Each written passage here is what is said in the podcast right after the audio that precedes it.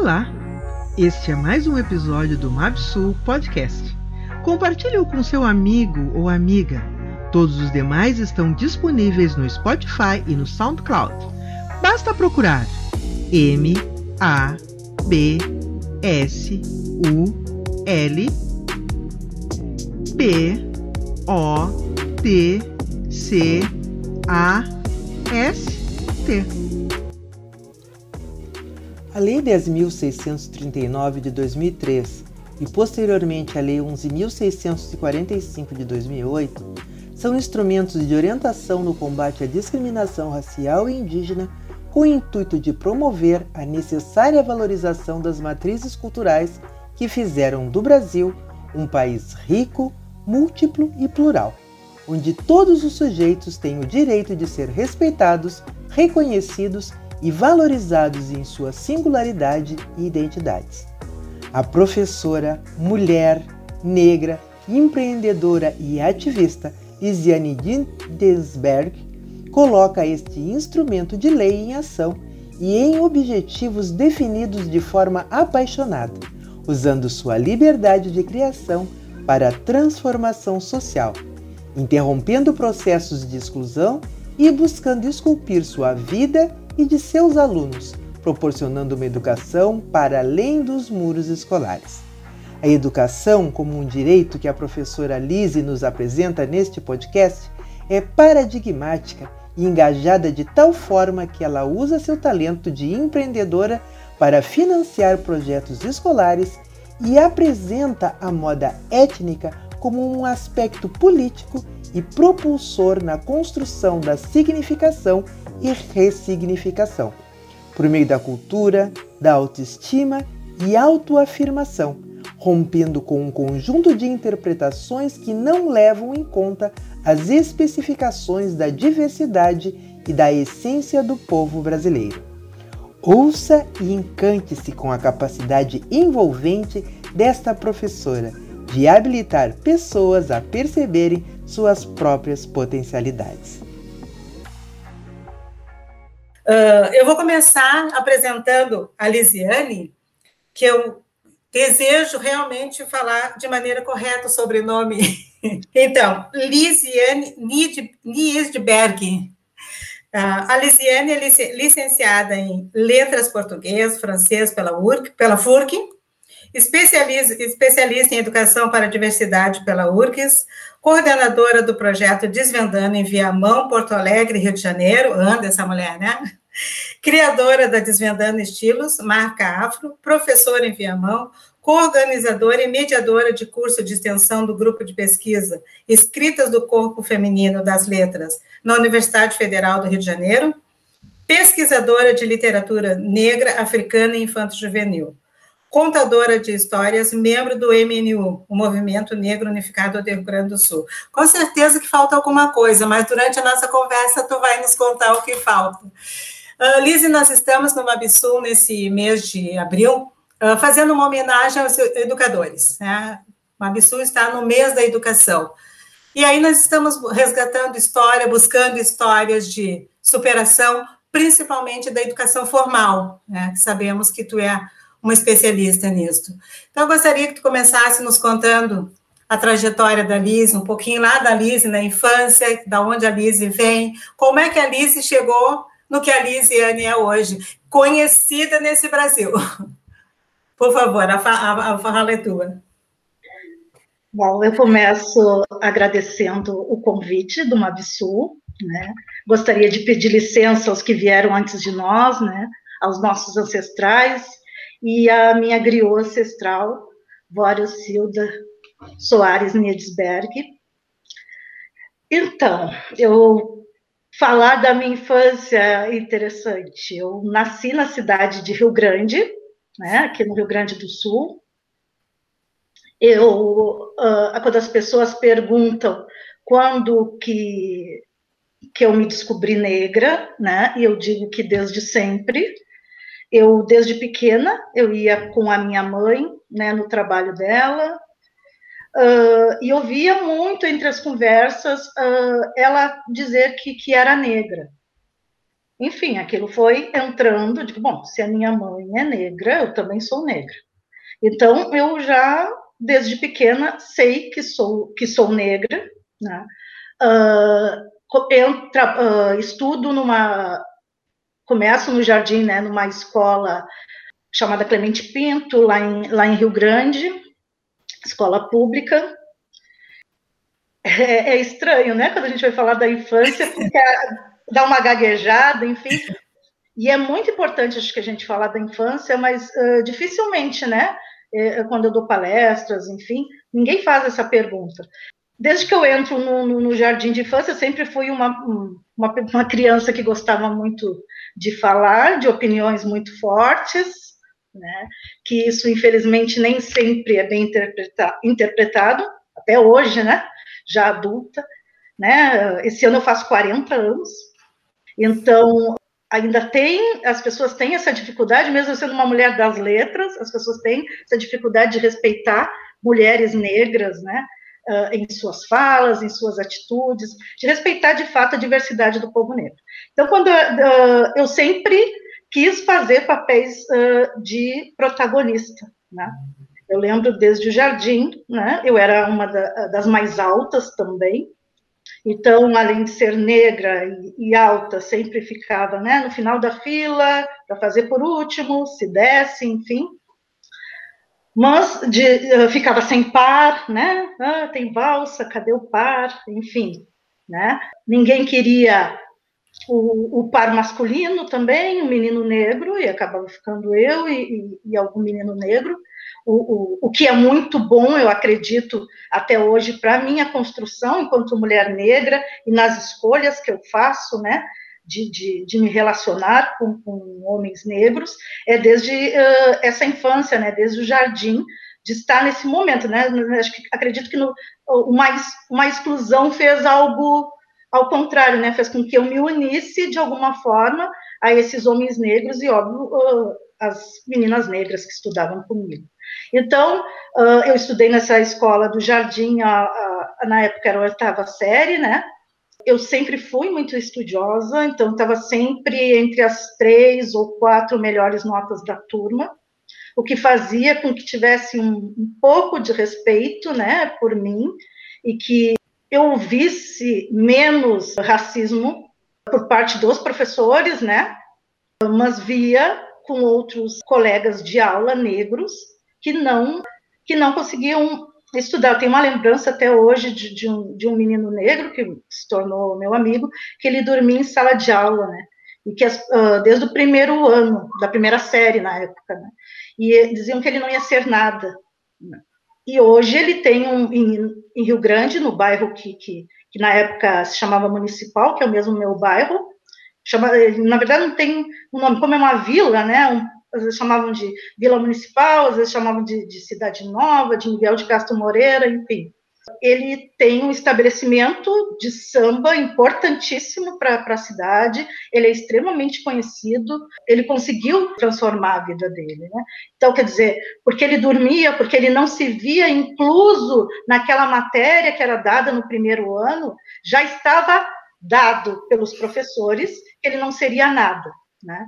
E hoje ele é, com certeza, um dos homens negros mais importantes da cidade de, de, de Rio Grande. Né?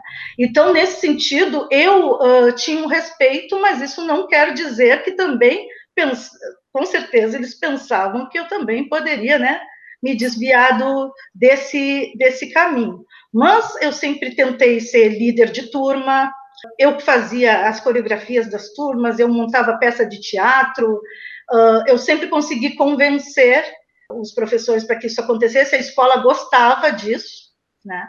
Então, eu era. Eu passei por algumas questões de racismo, mas eu, eu tive um protagonismo bem interessante. Já na adolescência, no ensino médio, em outra escola, já não, as coisas ficaram bem mais complicadas nesse sentido, né? E a minha proximidade, lembro muito bem no ensino médio que minha proximidade maior era com o professor, eu fiz técnico em contabilidade, o professor negro, né? Da disciplina mais difícil, todo mundo. Ah, é, imagina uma escola enorme, uma única escola em Rio Grande com técnico contabilidade, as pessoas odiavam aquele professor, né? Eu entro com medo desse professor, ele reprova todo mundo, ele é horrível, e aí eu descubro que esse professor é negro, né? E esse professor não é, esse, não, não é tudo isso que é dito, né? Ele não reprovava as pessoas, porque se ele reprovasse, eu teria reprovado, e eu era uma das melhores alunas dele, né? Então, isso, toda essa caminhada, né, toda essa construção já vai fazendo com que eu entenda o que, que é ser negro de alguma forma, claro que, que não com a ideia que eu tenho desde que eu, as informações, o estudo, a pesquisa que eu tenho hoje, né? Mas já me faz entender o quão é difícil, né, para que essas pessoas negras estejam nos espaços.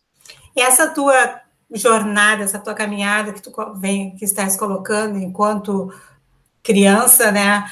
E, e, a, trajetória de, de adolescente, ela já te fez perceber uh, o caminho que tu queria seguir enquanto professora? Uh, esse tratamento recebido te leva a essa ideia de, da necessidade do professor negro em sala de aula?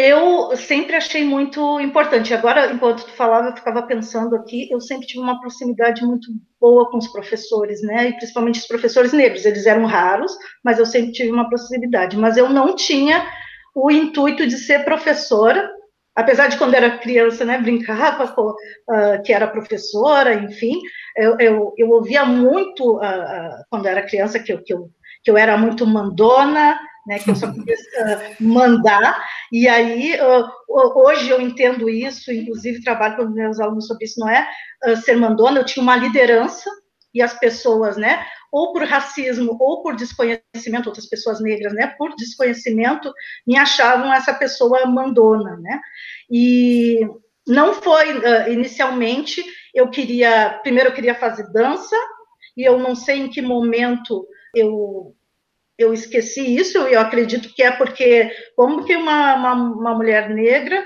na cidade de Rio Grande, no sul do sul, né, no interior, vai decidir ser professora de dança, né? Como é vai trazer dinheiro para dentro de, de, casa? Isso é muito, fica muito nítido para a gente desde criança, de que precisa, quando for trabalhar, escolher tra trabalhos, o que, que, as pessoas chamam de trabalhos de verdade, né? E, e que chamam, e, não é todo o trabalho, né? É um, é, é um, trabalho importante. Então, na verdade, eu, depois desse, que, que eu caio, um pouco né, do esquecimento, essa história de dança, eu começo a pensar em ser jorna, jornalista.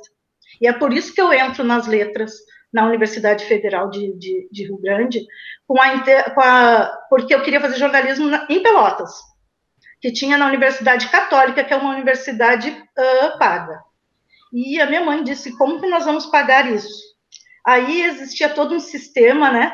Que, que tu poderia pagar depois que, que te formasse. E aí a minha mãe me ajudou a cair na real, que quando eu me formasse eu poderia não ter trabalho e ela não tinha como me ajudar a pagar.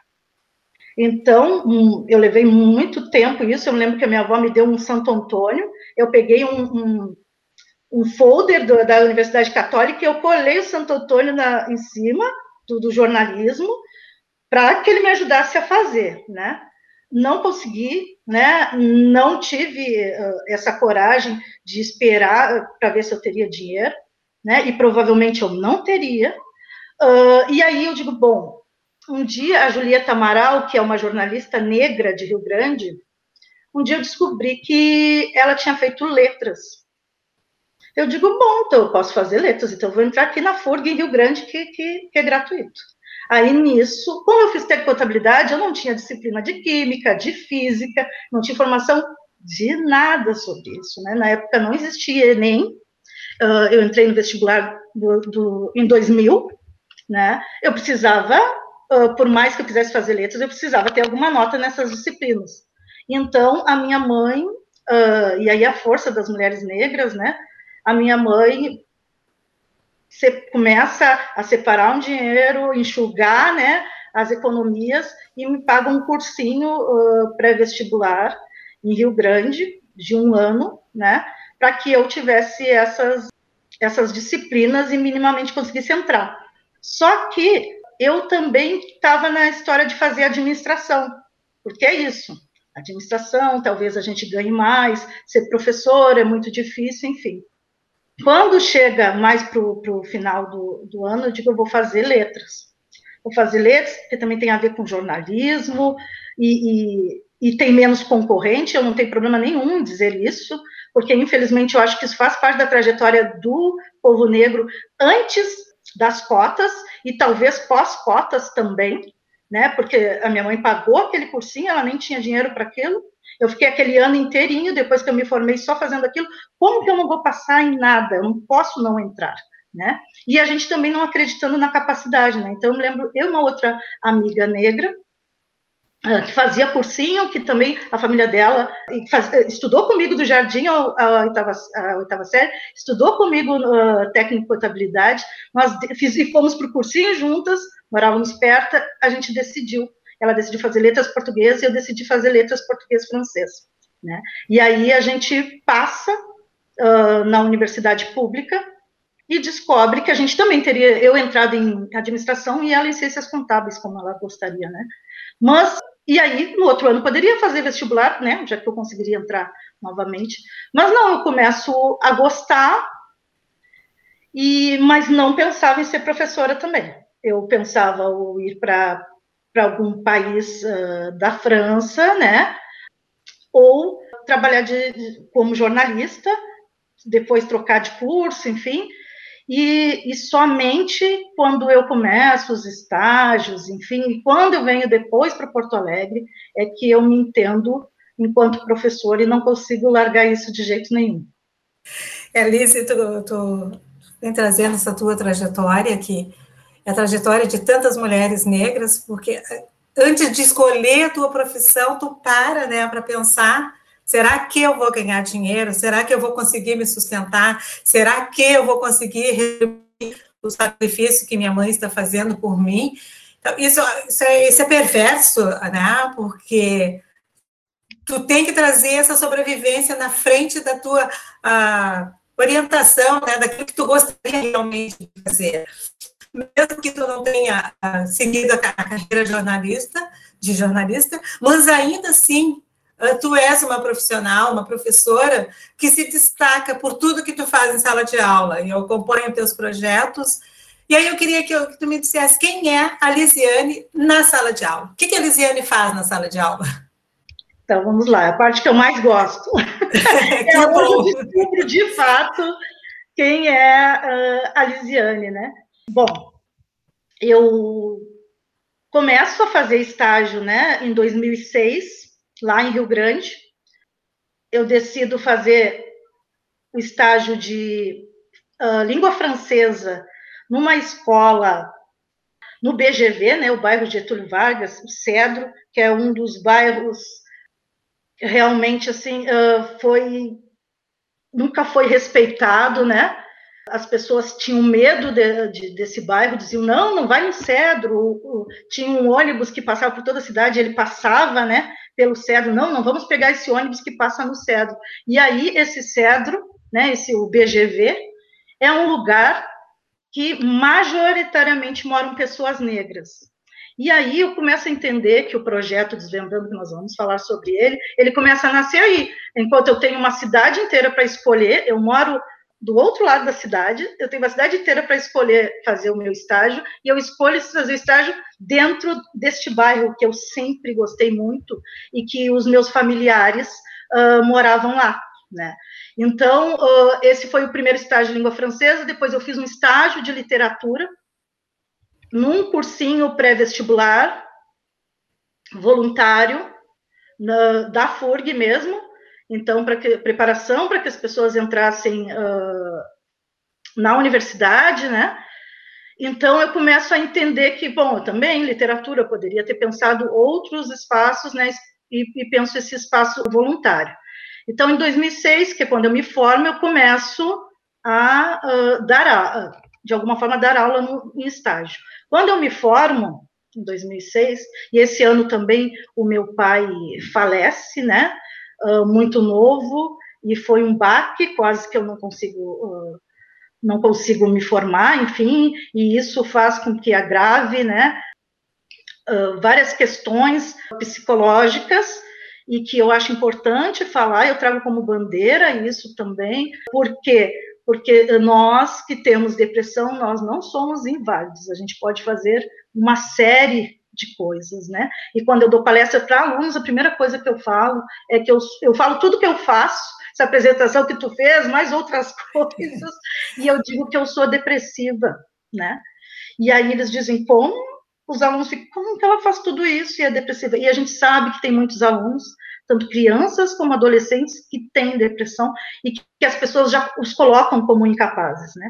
Então, eu, nesse, uh, em 2006, quando estou me formando, eu estou com, com isso, com essa depressão mais aflorada que, que eu desenvolvi quando eu trabalhava em Pelotas, no, nos Correios, né? Eu fui carteira, entregando carta, a pé, de bicicleta, e depois de, de, de moto, eu fui a primeira mulher em Pelotas a, a trabalhar o, como motoqueira, né, nos Correios, né, eu tive que fazer um teste em Porto Alegre, foi muito difícil, por preconceito, não existia uma lista, não queriam me colocar na lista, com muita dificuldade eu consegui participar da lista de, das pessoas que faziam o teste, no teste eu era a única mulher e negra, né, e aí eu consigo, né, na cidade de Pelotas, eu, eu morei em Pelotas de 2002 2002, eu morei quatro anos e meio, então uhum. eu, eu morei aí, não, de 2000 a 2004,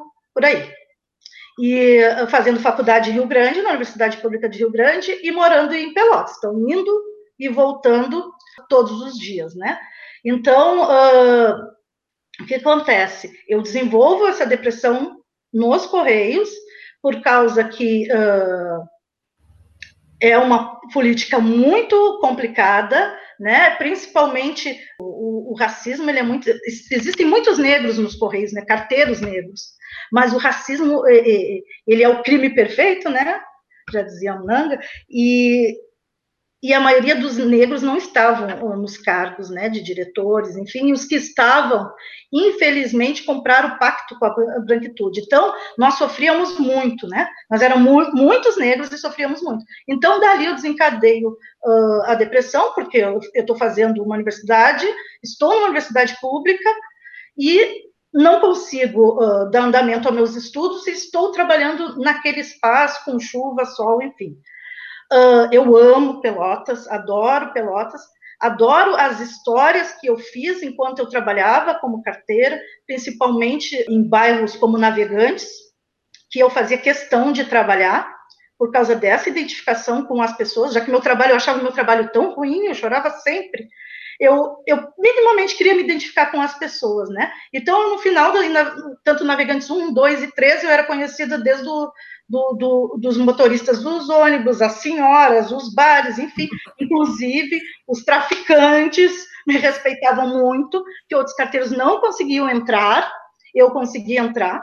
Então, de alguma forma, eu já venho militando, né? Eu digo, milito desde a minha adolescência, eu só vou no samba, uh, eu faço questão de estar com pessoas negras, né? Uh, e aí, quando eu estou nos Correios eu entro na, eu, uh, nessa militância, eu passo uh, a fazer parte também, eu sou uma das, das pessoas que, que fazem parte de um grande encontro no Rio de Janeiro, né, sobre o, o povo, a história e cultura do povo negro dentro do, do, dos Correios, e aí eu sou uma representante de, de Pelotas para ir para esse evento no, no Rio de Janeiro e, e, participar das tomadas de decisões, enfim. E aí, uh, então, aqui dei uma, como eu já, eu já morei em vários lugares, já fiz muita coisa, eu acho muito importante a gente falar, né? A gente já, já, já, é, já está em diáspora africana, né? E aí, como negra, uma mulher negra do interior sai e faz essa movimentação, que, que é, mora em Pelotas, mora, mora Rio, é de Rio Grande, vai morar em Pelotas, vem para Porto Alegre, né? Em dois, antes de vir para Porto Alegre, me formo em 2006, 2007. Eu quero vir para Porto Alegre para fazer. Uh, eu quero ir para Santa Catarina fazer mestrado em Florianópolis, porque eu era uh, muito voltada para a linguística que, que faz parte né, da, da, da, língua portuguesa e que trabalha com essa questão muito com uh, entende muito essa questão de como nós falamos, com gírias, da nossa oralidade, enfim, até então eu não entendo que isso também está próximo da história e da cultura do povo negro, né? Porque a, a língua do colonizador é a língua portuguesa, né? E a nossa língua são as línguas, né? De uh, que vem de África, né? E aí uh, eu vou para Florianópolis, moro temporariamente lá, entro no mestrado, mas preciso voltar por causa do, dos Correios, né? E eu era concursada nos Correios, mas seletivo pode ser mandado embora. Então, comecei uma luta para que eles mandassem embora com os meus direitos, né?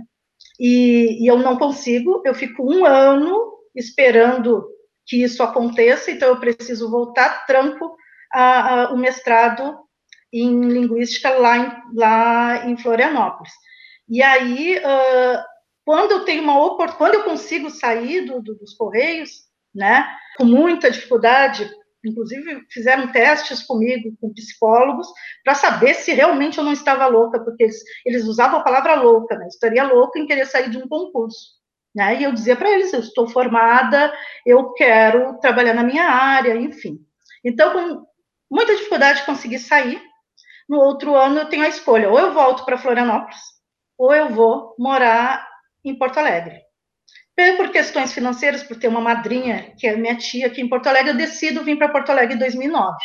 Então, em 2009 começa a minha trajetória realmente como professora, né? Entre depois de formada entre dois, uh, ali entre 2007 e 2008, depois que eu volto de, de Florianópolis, eu faço, uh, eu começo a dar aula no cursinho pré-vestibular voltado para negros e, e pobres em Pelotas, o, o Odara, então, eu ia também. Eh, aí eu saio do Correio, volto a morar em Rio Grande e começo a fazer o contrário, né? Eu vou fazer voluntariado em Pelotas. Então, eles me davam. A gente tinha direito uh, a um dinheiro para comer e para as passagens, o valor, óbvio, de Pelotas, né? Eu juntava o dinheiro de comer das passagens para poder fazer voluntariado e estar próximo. Eu dou aula, aí eu dou aula de redação para esses esses alunos e, e, e, eu converso, né? Eu tenho muita proximidade com os alunos, converso até hoje com alguns alunos de, de Pelotas, porque a gente, eu dava aula para eles de redação, e depois nós íamos para um samba que tinha ali, né? Uh, era na Tiradentes ali, no, na, na, na, rua Tiradentes, em Pelotas, uma rua do centro, né? Eu ia no samba e ficava até 11h15, que 11h30 era o último ônibus, de 23 e 30, né? Era o último ônibus para Rio Grande, para eu poder voltar. Então, em 2009, eu venho definitivo para Porto Alegre, né? Nessa história de fazer mestrado e escrever. Aí eu já estou com a cabeça de escrever de alguma forma sobre a história e cultura do povo negro ligada com a educação ou com as letras, né? Então, em 2009 eu chego aqui e aí eu preciso de trabalho, porque lá antes de entrar na universidade, em 2000, eu tentei morar em Porto Alegre e não conseguia trabalho, porque eu era muito envergonhada. Só que aí nisso, isso era nos anos 2000, aí eu estou aqui em 2009, eu digo, bom, já fiz faculdade, sou formada em letras, eu vou precisar trabalhar essa coisa da, da vergonha, por mais que eu sempre falasse muito, participasse, eu sempre entendi que eu precisava ser protagonista mas eu sempre tinha que estar driblando essa coisa da, da, da vergonha, enfim. E aí, em 2009, eu chego aqui, bem no carnaval, e aí as pessoas sempre dizem que, que no carnaval ninguém procura trabalho, então eu fui procurar trabalho, mas o primeiro que, que, que, eu, que eu fui chamada para fazer a entrevista, eu já peguei. Por isso mesmo que tu disse antes, Jocelyn, dessa questão de medo de ficar desempregada e ter que voltar, né? Uh, eu peguei como garçonete no shopping, no Barra Shopping, aqui em Porto Alegre. E até na entrevista eles me perguntaram várias vezes que não estavam entendendo porque que uma pessoa formada, eles eram de Brasília, né? Uma pessoa formada queria trabalhar como garçonete. E aí eu acho que uh, talvez com a cultura deles lá eles não consigam entender um pouco disso. Eu disse para eles: bom, eu preciso trabalhar e eu preciso de um horário de shopping, porque aí eu tenho um turno ou da tarde ou da manhã para procurar trabalho na minha área, né? E aí uh, ele me mostraram trabalho, enfim, eu aceitei. Então, eu morava na zona norte de Porto Alegre e esse shopping ficava na zona sul. Então, eu atravessava, pegava dois, três ônibus para ir até lá. E aí eu consegui um horário que era, pegava, uh, começava às 5 e até às 11. Então, eu procurava trabalho antes. E aí eu consegui na fase espaço né, de socioeducação, né, de adolescentes uh, privado de liberdade, deveria ser um espaço de socioeducação de verdade, né, que é reintegrar esses adolescentes, mas infelizmente não é. Mas esse, uh, esse curso que eu fui fazer uh, com eles, dentro da fase, foi um, um, um, momento de reintegração. Era um, era um curso profissionalizante e que precisava ter português básico e matemática básica. Então, fui dar aula de português básico e eles tinham outros cursos junto, né? Garçonete, para trabalhar com, fazendo comida, enfim, várias coisas. Então, eu começo a dar aula nesse espaço e já uh, eu fui uma das últimas, né, a, a, dar aula. Primeiro começaram esses cursos que, que eram, eles escolhiam, até para que eles, né, tivessem um interesse, para depois, né, eles entenderem que tinham ter aula também de português e matemática. E aí eu via muito dos professores que eles uh, ficavam em aula cantando e que eles não prestavam atenção. E eu digo, bom, vamos ver se na minha aula vai acontecer. No meu primeiro dia de aula, aconteceu, né? Não era diferente dos outros até então. E aí eu vi eles cantando a música dos. Uh, cantavam mais alto alguma música que geralmente era rap dos Racionais. E eles estavam cantando A Vida é um Desafio. E aí uh, eu não consegui, eles tinham feito uma, uma cartilha, não consegui usar a cartilha, eu fui para casa e pensei, sabe de uma coisa? eu vou trabalhar o que eu quero de, de, língua portuguesa da cartilha na música dos racionais. Então, eu imprimi essa música, A Vida é um Desafio, e na próxima aula eu levei e já cheguei distribuindo. Deu três páginas, se eu não me engano. Eu tenho até hoje guardado como lembrança. E aí eu distribuí para eles. Eles e eles chamavam a gente de dona, né? Eles, o que é isso, dona? Eu digo, ué, a música que vocês estavam cantando ontem. E eles, não pode ser. Eu digo, ué, vocês não reconhecem a música? A vida é um desafio, vocês estão cantando ontem. É que nós vamos fazer com ela? Cantar. A dona vai cantar. Duvido que a dona vai cantar, nem sabe esse tipo de música. Eu digo, o quê? Eu passei toda a minha faculdade, sou, sou formada em letras, e foi muito difícil esse período da faculdade, disse para eles. E eu chegava em casa, ou ia no ônibus, escutando as músicas dos Racionais.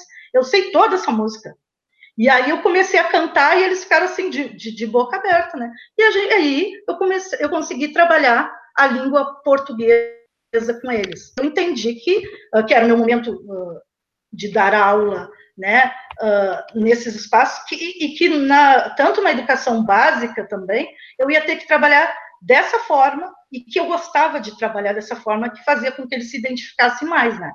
Então, 2009 eram só quatro meses, infelizmente, esse projeto, mas eu aprendi muito, tanto com os adolescentes, com os meninos como as meninas, né? Eu fiquei mais tempo com, com os meninos. Eu gosto muito de, de, contar que eu tenho, que eu tinha um aluno que me desafiava sempre, né? Dizia assim: Ah, a senhora deve ganhar pouco, né? Aí, a senhora trabalha em outro lugar? Eu sempre queria saber, né? Eu digo: trabalho. Daqui eu sou garçonete. Garçonete? Mas estudou um monte. E aí eu disse assim, é, mas eu preciso, né, daqui e de lá para juntar dinheiro, enfim. E aí ele me, me diz assim, ah, tenho certeza que numa semana eu ganho mais que a senhora no, no mês como traficante. E aí eu digo, gente, agora, né? Que eu digo? Eu disse para ele, pois é, mas eu sei uh, que é mais fácil me manter viva uh, trabalhando nesses espaços do que como traficante. E aí, todas as aulas ele trazia aquilo. Ele era enorme, eu tenho 1,70m, ele era muito mais alto que eu. Era óbvio que ele era negro, majoritariamente nesse espaço são negros. E, e aos poucos ele foi prestando atenção na aula, mas sempre trazia essas questões, enfim. E eu lembro que depois, que eu já não estava dando aula mais para eles lá, um dia encontrei ele. Ele, uh, eu vi que tinha uma pessoa me olhando num samba, na Saldanha, que é na frente da fase. E aí ele perguntou se podia chegar perto, eu digo, pode. Dona, a senhora lembra de mim? Eu digo, foi meu aluno? Meu aluno? Ele disse, fui aqui na fase. Ah, eu vim ali, aqui lhe contar que eu estou fazendo estágio num banco, Banco do Brasil. E eu digo, gente, ele faz questão de no samba falar para mim isso. Por quê? Porque ele sabe que eu era aquela pessoa que tentava dizer para eles, quem sabe, por mais que seja difícil, a gente ganha menos no, no, no, início, quem sabe vocês tentem trabalhar num outro, num outro lugar, enfim. E aí, depois, passou um tempo, eu reencontrei ele no centro, ele me chamou, e aí ele estava fazendo estágio no, no, numa loja também. Então, quer dizer assim, ó, para mim é muito importante saber que eu dei aula, eu, eu dei aula no curso quatro meses, mas eu não dei aula para ele quatro meses. Deve ter dado aula no máximo um, dois meses, uma vez na semana ou duas. E ele me vê como essa pessoa que ele tem que dizer que ele mudou de vida, né? Então, daí eu já começo, digo, vou ser professora. E aí eu começo a ir atrás de conseguir vaga no estado, né, para dar aula. Nesse toda nossa, é, é, é uma, uma, série de coisas que tu traz de suma importância. E quando tu disse no início da nossa fala que as pessoas não perguntam sobre a infância, nós entendemos, né, enquanto pesquisadores do Mabsu, que estamos justamente resgatando né, essa valorização do ser negro, e ela começa sim na infância, porque não dá para te pular esse período, ah, quem é, como, é, como é que tu te tornou essa professora? Porque toda a tua vivência, toda a tua história, tudo que tu passou, tu consegue olhar para aquele aluno e entender o que ele está te dizendo, né? Tu consegue entender quando ele te diz, ah, eu vou ganhar mais que tu sendo traficante, aí tu busca tuas memórias e diz, não, eu tenho como te dizer que isso não é legal, sabe? Então, toda essa tua trajetória, ela é maravilhosa e é justamente isso que nós estamos querendo o tempo inteiro, resgatar essas histórias e, e a importância, uh, eu não sei de que forma tu coloca, mas a importância dessa professora negra ali na frente e que tem uma vivência e que entende esse aluno e que conhece a música do raciona, dos racionais, que não diz simplesmente pare de cantar que agora eu vou dar aula. Não, eu vou cantar para vocês. E aí tem toda essa diferença e essa representatividade que tu trouxe para esses meninos. E aí eu quero saber como é que nasce dessa porque dessa Lise multifacetada, dessa Lise mil e uma uh, atividades, porque a Lise já andou por tudo que é lugar, uh, como é que nasce a ideia do, dos teus projetos? É, e aí uh, ela nasce disso mesmo, né? Eu digo, bom, vou dar aula e vou dar aula de forma, de forma diferente. Mas aí eu precisava entrar, né, em algum lugar. Então, eu comecei atrás do. Me inscrevi, né, nos contratos do Estado, porque não tinham concursos previstos, e aqui em Porto Alegre. E aí eu começo a ir atrás. Aí não quero mais trabalhar como, como garçonete, mas aí continuo, mesmo tendo, né, uh, trabalhado na, na, nesse projeto, na socioeducação, enfim, continuo uh, não conseguindo espaços para dar aula, e aí eu preciso me sustentar de outra forma. Como eu não tenho experiência, uh, o correio, né, carteira, entregar carta não me traz experiência, e eu, enquanto professor, tenho experiências do estágio desses, desse projeto uh, em Pelotas e em Porto Alegre, eu vou trabalhar como telemarketing, né? Saio do, do, do da, de garçonete para telemarketing, mas aí no escritório, né, uh, sentado, enfim. Mas aí começa a ficar mais difícil. E aí, como é que eu faço para ir atrás dessas vagas, me candidatar nessas vagas, se eu estou num, num, horário, né? No horário comercial preenchido. Então, o primeiro lugar que eu trabalho é ali no centro, aqui no centro de Porto Alegre, né? E, para minha sorte, a Secretaria de Educação fica, ficava mudando de lugar sempre e ela muda, se muda para uma quadra da onde eu trabalhava como telemarketing. E aí eu tinha intervalos de 10 minutos, no máximo de 20. Então, as minhas colegas, elas a gente descia, né? E aí uh, ela segurava, tentava segurar o tempo para mim, né? Para que eu corresse, mas literalmente correndo, eu ia até a Secretaria de Educação, porque tu, eu descobri que a gente se inscrevia nos contratos, mas se a gente fosse lá e tivesse uma escola, uh, a gente poderia assumir aquela escola, que está totalmente errado, né? Se a gente estava numa lista, deveria ser chamado, já que a gente se inscreveu, colocou endereço, telefone, enfim né? Mas eu digo, bom, se é assim, eu vou ter que ir. Então, várias vezes eu fui na porta, olhei o relógio e as, e as minhas amigas, colegas na esquerda, volta, volta, que a gente tem que bater, porque a gente tinha que bater ponto mesmo, né? E aí, uh, eu sei que numa dessas, estava bem vazio, porque geralmente estava cheio, e eu fui e consegui entrar, né? E aí tinha, uma, tinha vaga numa escola, que era na zona norte de, de, de, de Porto Alegre, num, numa comunidade, que é o, a, o bairro Rubem Berta, né, exatamente no Leopoldina, e, e aí me ofereceram para dar aula de literatura, eu digo, quero, aí disse, ah, você tem que dizer uma coisa, essa vaga está aqui, eu digo, ah, eu venho sempre, nunca tem vaga, eu não consigo entrar, bem, bem assim, né, esbaforida, dez minutos eu tinha para fazer tudo aquilo, e eles disseram assim, é, que a gente precisa te dizer uma coisa, porque várias pessoas já foram lá, já pegaram a vaga e voltaram, então a gente resolveu dizer a verdade, mataram uma professora na porta da escola, é por isso que essa vaga está em aberto, eu digo, eu quero, eles, tem certeza? Eu digo, tenho. E eles, não tem medo? Eu digo, não. E aí eu digo, eu preciso desse trabalho. E aí eles me deram o papel e eu vou até a escola. A escola me, me muito feliz quando eu chego. E aí daqui a pouco a escola também vem me dizer a mesma coisa. A gente precisa te contar uma história. Eu digo, ah, que mataram uma professora aqui na porta. E ela assustada que eu falei tranquilamente. Eu digo, não, é muito triste, né? Saber que isso aconteceu. Mas uh, independente dos motivos, eu acho que esses alunos eles não podem ficar sem professores, né? Eles não podem achar que, que, que, o que aconteceu aqui vai limitar a vida deles, eles não vão poder nem estudar mais, né? Então, eu venho trabalhar aqui. Então, isso eu começo a trabalhar em 2010, 2011, no, no, no Estado, uh, dando aula no ensino médio noturno, e aí, esse ensino médio noturno, eles não, eles são jogados de lado, literalmente, né?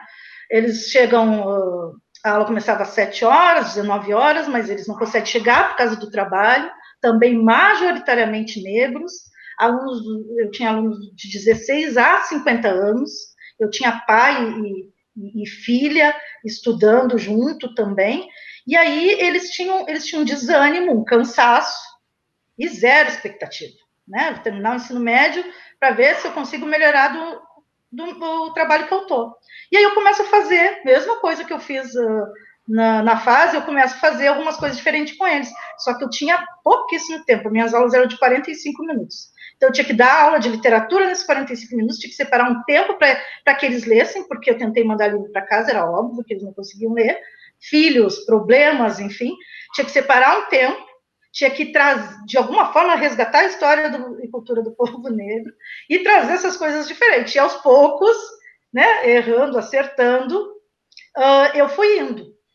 E 2013 eu entro na especialização na URGS, essa especialização em educação para a diversidade, e não contente, eu estou fazendo mestrado em Buenos Aires, na Argentina.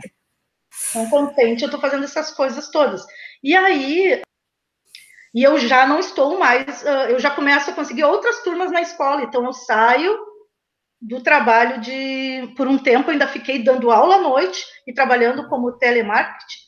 Na verdade, eu fazia cobranças, né, de carros, eles tinham outra denominação, mas é telemática lá no telefone cobrar as pessoas. Então, eu fico um tempo fazendo as duas coisas, eu, eu fazia as chamadas, corrigia tudo na minha hora do almoço, eu já saía, no final da tarde ia. E aí eu consigo uh, ficar só como professora. E, e aí uh, eu começo a dar aula também para o ensino fundamental, sexto ano, que eu amo de paixão também.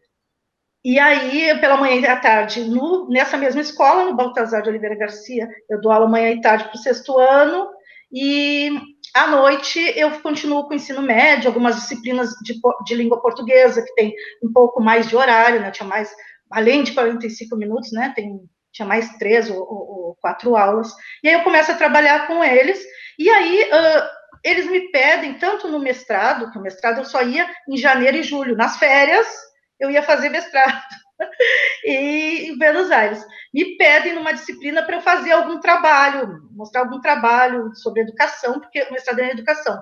E a especialização também pede que o TCC, o trabalho de conclusão de curso, fosse um projeto de intervenção na educação básica, mas que não era obrigado a aplicar. E eu digo, como assim não era obrigado a aplicar? Eu digo, então tá, eu vou juntar isso que eu faço e vou dar nome.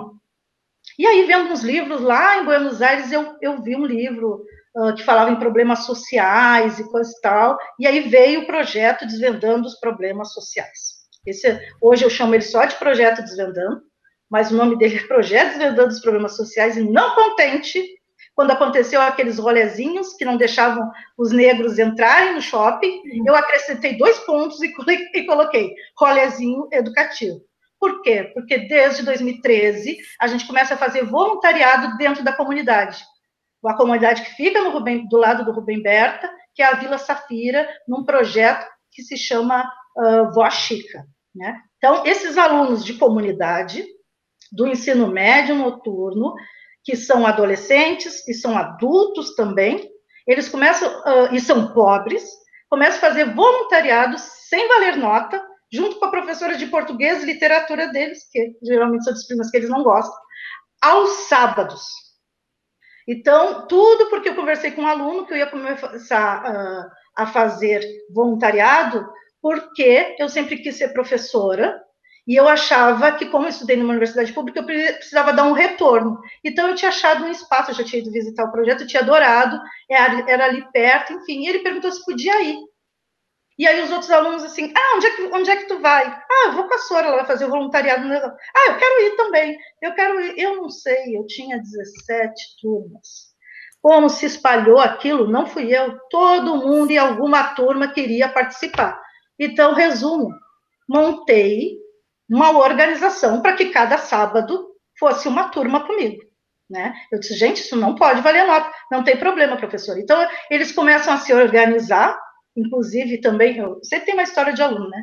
Um aluno que adorava tomar esses kits, gastava horrores, adorava contar em sala de aula, que eu sempre tive espaços de conversa com eles, uh, que gastava 300, 400, 500 reais em kit, e aí outros dizendo, ai, que absurdo, outros dizendo, ai, eu também, enfim. Esse menino, adolescente, né, decide que ele vai pegar parte do dinheiro dele e vai comprar doces ou outras coisas para ajudar o projeto. E aí a gente começa a fazer, uh, ir lá, fazer contação de história, ensinar a mexer uh, no computador. Eu tinha uma aluna que era cantora, ela dava aula de canto. A biblioteca deles, eles tinham uma biblioteca, de, eles tinham muitas doações, principalmente livros uh, de literatura negra. Nós começamos a fazer essa contação de história. Então, eu comecei a organizar os alunos a serem como se fossem professores também, né? No espaço aos sábados. Isso cresceu muito. E aí entrou 2013, 2014, aí 2014 quem se formou, porque eu dava aula primeiro, segundo, terceiro ano do ensino médio, resolveu, alguns resolveram continuar, quem tinha um pouco de tempo. Então o projeto Desvendando ele é ele trabalha com diversidade, né? Mas uh, ele tem ênfase na história e cultura afro-brasileira e, e africana, né? Na educação básica, nas escolas públicas de educação básica, né? E uh, para alunos e ex-alunos. Então, eles começam a ser os rolezeiros, que são essas, essas pessoas que vão ao sábado fazer voluntariado. E aí, um dia a gente apresentou na escola o, o projeto, gostaram muito do projeto, indicaram para a gente participar do, do programa Nação, né? E aí fizeram um programa uh, inteiro com as minhas turmas sobre o projeto, como eu trabalhava essa questão uh, racial. E daí a gente começou a dar palestra, eu comecei a levá-los, quem podia ir, né? Uh, ia junto e dava palestra junto comigo, e aí a gente dava palestra, as pessoas choravam, ficavam impressionadas, porque infelizmente se tem essa ideia que adolescente não faz nada, adolescente é rebelde, né? E aí a gente desvenda isso, né? Mostrando o que eles fazem e que eles conseguem também ajudar crianças, né? Outras crianças negras e não negras a, a, a entenderem né, esse, essa história e cultura do povo uh, negro e também uh, discutem de alguma forma todas as diversidades que existem. Né? Aí a gente percebe, Lise, a, a importância de quem olha e enxerga o racismo estrutural.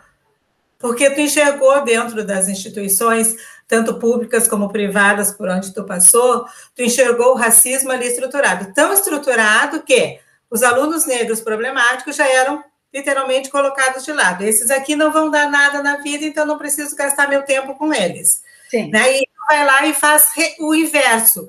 Esses aqui é que eu preciso trabalhar com eles, porque eles estão perdidos, então eu preciso resgatá-los.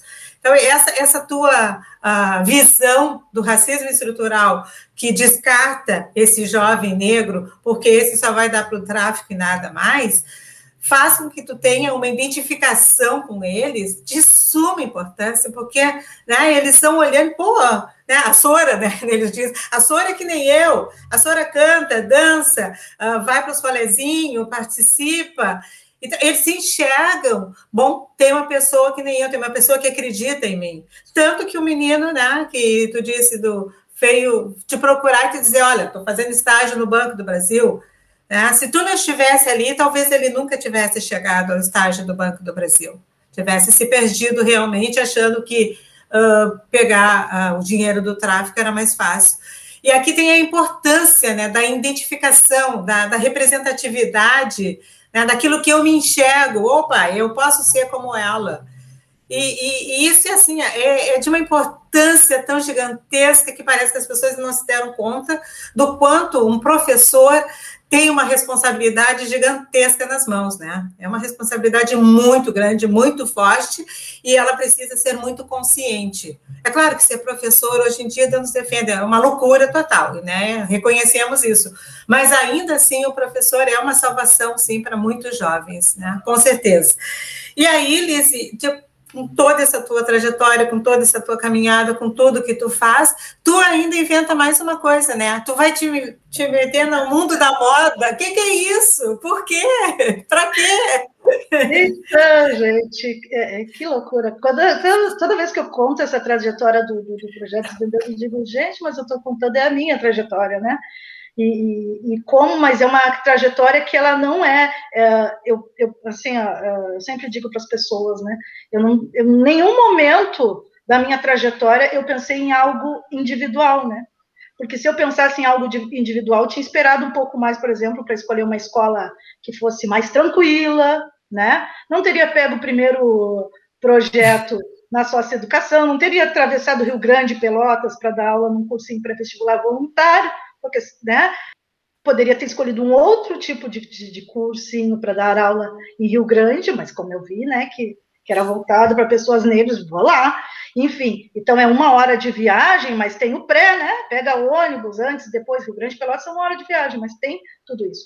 E aí, isso é, é, é, é uma. Uh, é uma questão de quando eu me torno pesquisadora da temática, né, do, do, do, do, povo negro, eu gosto muito de usar a expressão povo negro, e até porque nós somos, né, já 56% da, da, da população, né, nós somos um povo, e, e nós que, nós somos maioria, isso que tem os que não se identificam, né, a gente deveria já ter dominado esse Brasil, ainda não chegamos lá, mas lutamos para isso, então, uh, eu, eu digo, bom, tem que ter uma forma. Como que eu faço, né, de 2013, 2014, para carregar esses alunos sem dinheiro, por exemplo, né? Eu vou para as redes sociais pedir.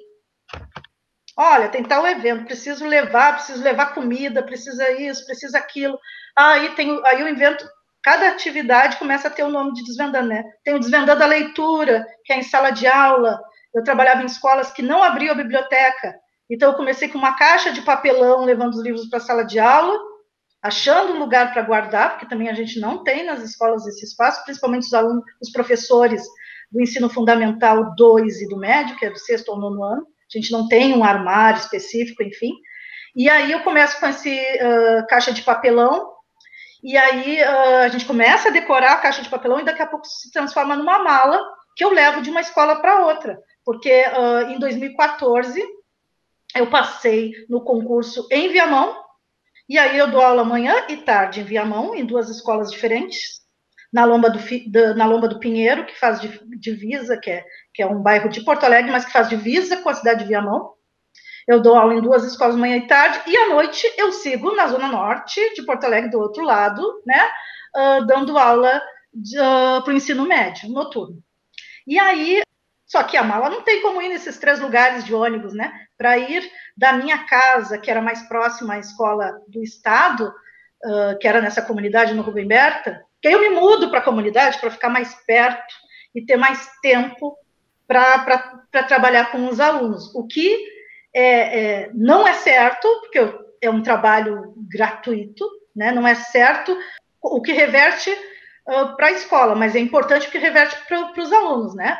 Mas é, um, uh, na verdade, cada vez mais eu luto por isso, que a gente tenha um espaço para trabalhar projeto, que a gente uh, reduza a nossa carga horária para a gente trabalhar com o projeto. Então, naquela época era tudo ou nada, não, não tinha como, né? Então, eu me coloco nesse lugar, bom, nas minhas folgas eu vou trabalhar com projeto porque me faz bem, já era uma coisa que eu queria fazer, enfim, e os alunos me ajudam mesmo, né? Eu não gosto muito dessas coisas de redes sociais, eles já fazem a página do projeto, enfim, a coisa começou a andar. E aí, tentando assim me encontrar, né? Nos anos 2014 eu começo a fazer esse trabalho em Viamão, reduzo a minha carga horária no estado, mas aí eu passo no concurso no, no, no estado e aí eu fico no, nos dois lugares, né?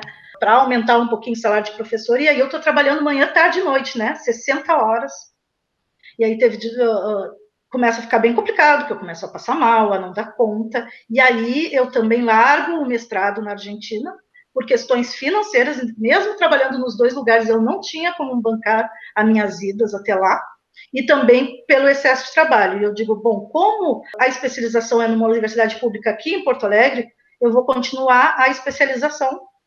E aí eu concluo em 2015 a especialização, levo os alunos para apresentar o TCC junto. Dizem que foi dito, né, na educação que foi a primeira vez que, um professor uh, defende o seu TCC com alunos junto, né? E aí, aí a gente tem um, um salto aí, né? Eu fico 2000 e é importante para chegar na moda. 2015 eu tô, eu entro, eu saio dessa escola que eu já trabalho lá desde 2010, né? Por uh, e aí a gente diz que é racismo, tem que dizer que é racismo, né? Passam, uh, sempre disseram que eu não dava aula, né? Que minha aula era uma bagunça, mas sempre também ouvi assim, ah, professor, a professora Lisiane tem esse projeto aí, tal de desvendando, ela fica inventando um monte de coisa, e nós professores temos que inventar alguma coisa para não. Senão parece que a gente não está fazendo nada, porque os alunos são, eles têm capacidade de vir na aula dela e fugir das nossas, né? E aí eu tenho que ir para a sala de aula convencer ainda os alunos que eles não podem fugir das outras aulas, porque é importante, né? E porque também pode, de alguma forma, nos prejudicar para que a gente continue fazendo aquele trabalho. E aí, em 2015, começa a ter problemas nessa escola, a coordenadora começa a querer, com essa coisa de televisão, TV Nação, enfim, apresenta aqui ali, ela quer o nome dela no projeto, e o projeto está sendo escrito pela universidade, então só tem que ter o nome do meu orientador e o meu, e aí ela transforma, ela começa a, a ela esperando algum deslize, né? E aí, uh, em algum momento, ela consegue fazer. Um dia que eu estou de folga, ela entra nas salas de aula e começa a dizer para os alunos, perguntar para os alunos se eu dava aula, e eu não sei de onde uh, ela imaginou que eles iam dizer que não, e eles começaram uh, a dizer que sim, a professora dá aula, faz isso, faz aquilo, e eles estavam tão acostumados que eles entendiam que, mesmo a gente trabalhando com vídeo, teatro, tantas coisas que eles nunca trabalharam, a gente fez vídeo, ganhou, uma, eles ganharam o primeiro prêmio em Guaíba, de uma amostra de vídeos, né? O projeto ganhou um, o, o, melhor projeto latino-americano num, num, evento de educação, e eles, eles sabem tudo como que isso funciona, como que isso também está linkado com a língua portuguesa e com a literatura. E aí eles diziam para ela, ah, mostra, a gente vai mostrar para eles foram, elas uh, foram no terceiro ano né, do ensino médio, vamos mostrar aqui, ó, como tem matéria, ah, que a gente teve uma denúncia que a professora não dá matéria, vocês não têm nada escrito. Eles queriam mostrar o caderno, isso eles me contaram depois, né? E, ela, e, e elas não queriam ver. Então, na verdade, realmente, e os alunos disseram assim, professora, era uma coisa muito esquisita. Vieram nos perguntar e a gente queria mostrar as provas e não queriam ver as provas. E aí eu digo, gente, não acredito que estou fazendo isso com, com os alunos. Alunos que eu já tinha dado aula primeiro, segundo, terceiro ano, que já me conheciam, enfim. E aí começou a ficar insuportável trabalhar na, na, na escola, né? Porque eles ficavam esperando que, que a gente que eu te desse um deslize.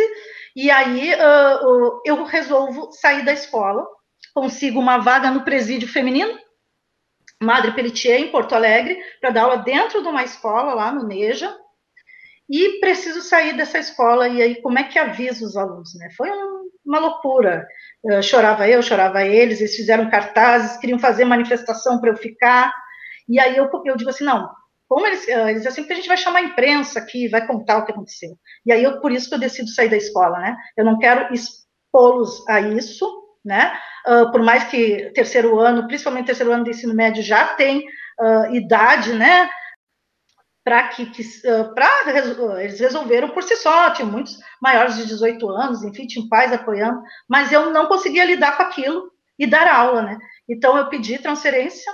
Eu sempre quis trabalhar no presídio, já tinha trabalhado no espaço de educação, consegui essa vaga, mas aí, quando eu consigo essa vaga na escola do presídio, eu já falo com a diretoria disso. Bom, eu tenho um projeto que se chama Projeto Desvendando, ele é assim, assim, assim. Porque uh, eu precisei fazer, para trabalhar numa escola do presídio, tu tens que fazer, é diferente, né? Mesmo que seja do Estado, tem que fazer, tem uma seleção. E aí eu falei para eles, ó, o projeto é assim, assim, e eu só vou trabalhar num lugar que aceite o projeto porque eu não acho que é possível fazer educação de outra forma. E elas disseram assim, gente, é isso que a gente precisa aqui professor de português, literatura, que, que faça isso com, com as alunas aqui do presídio. E aí elas me mostraram a escola, enfim, e disseram, olha, a gente não vai entrevistar mais as outras pessoas, nós vamos ligar, se tu quer ficar, a gente vai ligar para as outras pessoas, não vamos entrevistar mais ninguém. Eu digo, eu quero ficar. Enfim, formei na escola, tive que informar os alunos, fizeram festa, cartazes, e, aí, é, é, essa representatividade que tu, que tu fala, né? Dizíamos cartazes assim, negra de valor, Quer dizer, são coisas que eu não fiquei na aula dizendo para eles, eles foram entendendo como a minha fala, como meu trabalho, né?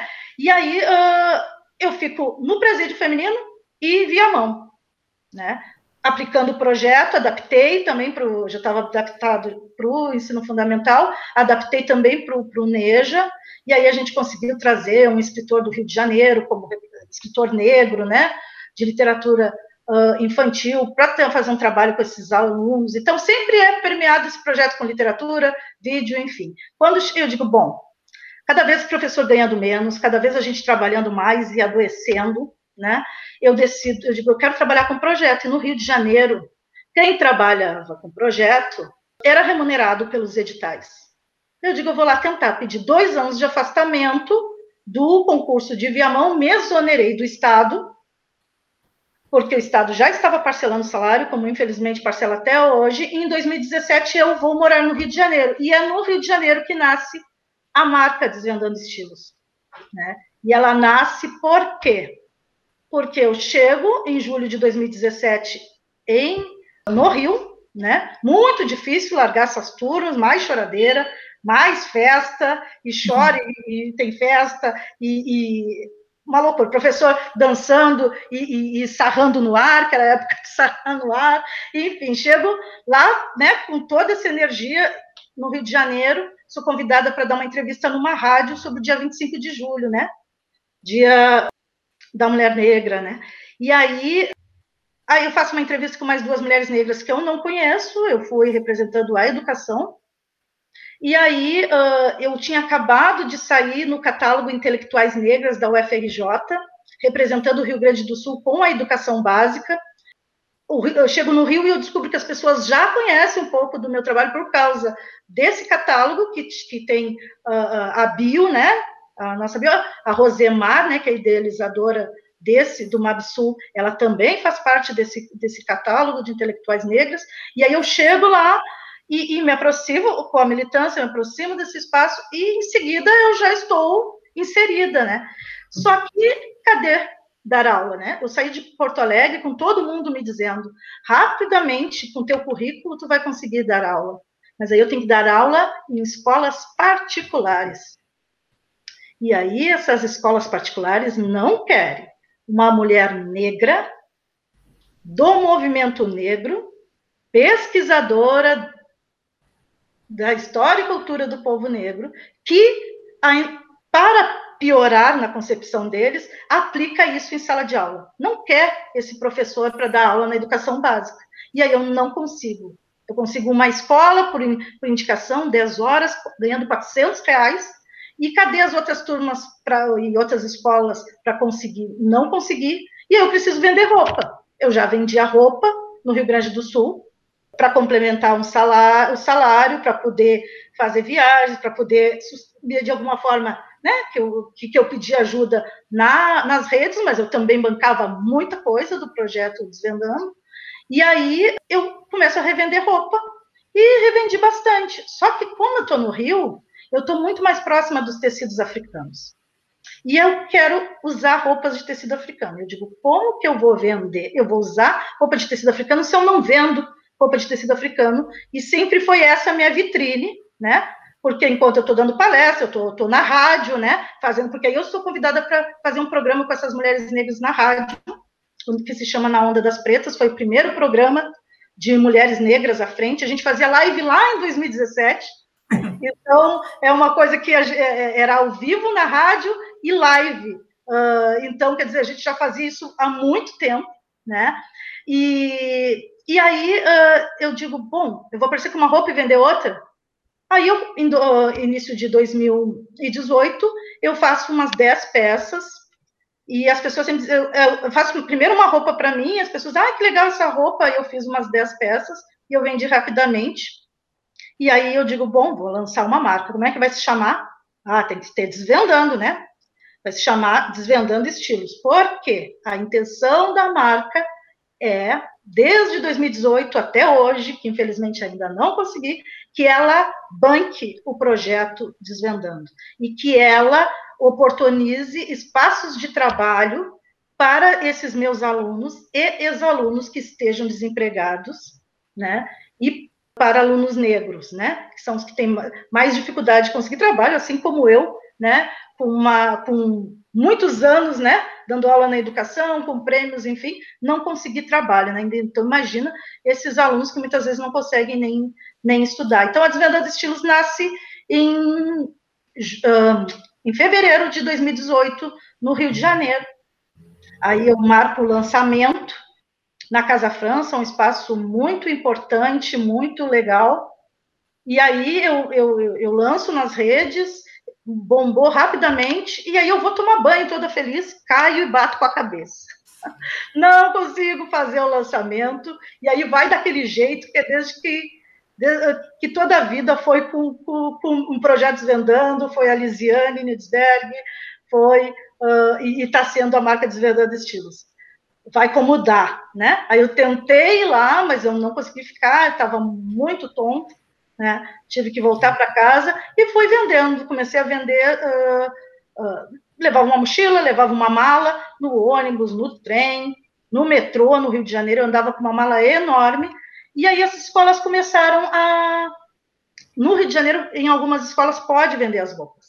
Então, as pessoas começaram a me propor se eu poderia dar palestra. Quando eu fosse levar as roupas para elas olhar, a professora adora olhar roupa, né? E eu não podia dar palestra. Então, meio que ficou isso, né? Eu dava palestra sobre o meu projeto, né? Como aplicar ele em sala de aula, que as pessoas tenham ideias a partir dele. E uh, eu mostrava as roupas. E aí, bombou a marca, né? Mas é aquilo, né? Empreendedores negros, nós não temos capital, e muitas vezes aparecem as oportunidades para que a marca vá longe, mas a gente não tem capital e não tem quem nos ajude nesse trabalho, né? E aí, Liz, tá só, é, só te, te, te, interrompendo um pouquinho assim, porque tu está falando e aí me vem na cabeça do a lei 10.639, né, desde 2003, e tudo que tu está falando, aí eu fico pensando, Alice é a própria lei em movimento, né? Tu és a própria lei em movimento, tu estás fazendo aquilo que a lei propôs, né? Trazer a cultura negra para dentro do espaço escolar. E ao mesmo tempo que tu estás fazendo esse movimento de trazer a lei, de colocá-la em prática, literalmente, tu tem que lidar com ciúmes, com, com, com né? com o, aquela coisa do já que tu estás aqui na minha escola, porque as pessoas se apropriam das coisas, né, dos é. espaços das instituições, já que tu estás aqui na minha escola eu tenho que participar contigo. Se o meu nome não está lá, então tu já não me serve.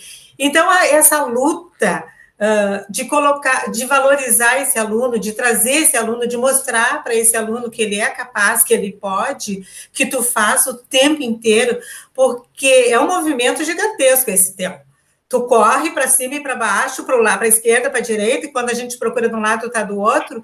Tá? Então, esse movimento gigantesco que tu faz na tua vida, uh, e que agora tu coloca, né, enquanto foi uh, fazer o lançamento da, da tua marca, tu caiu, tu te machucou, tu não pôde.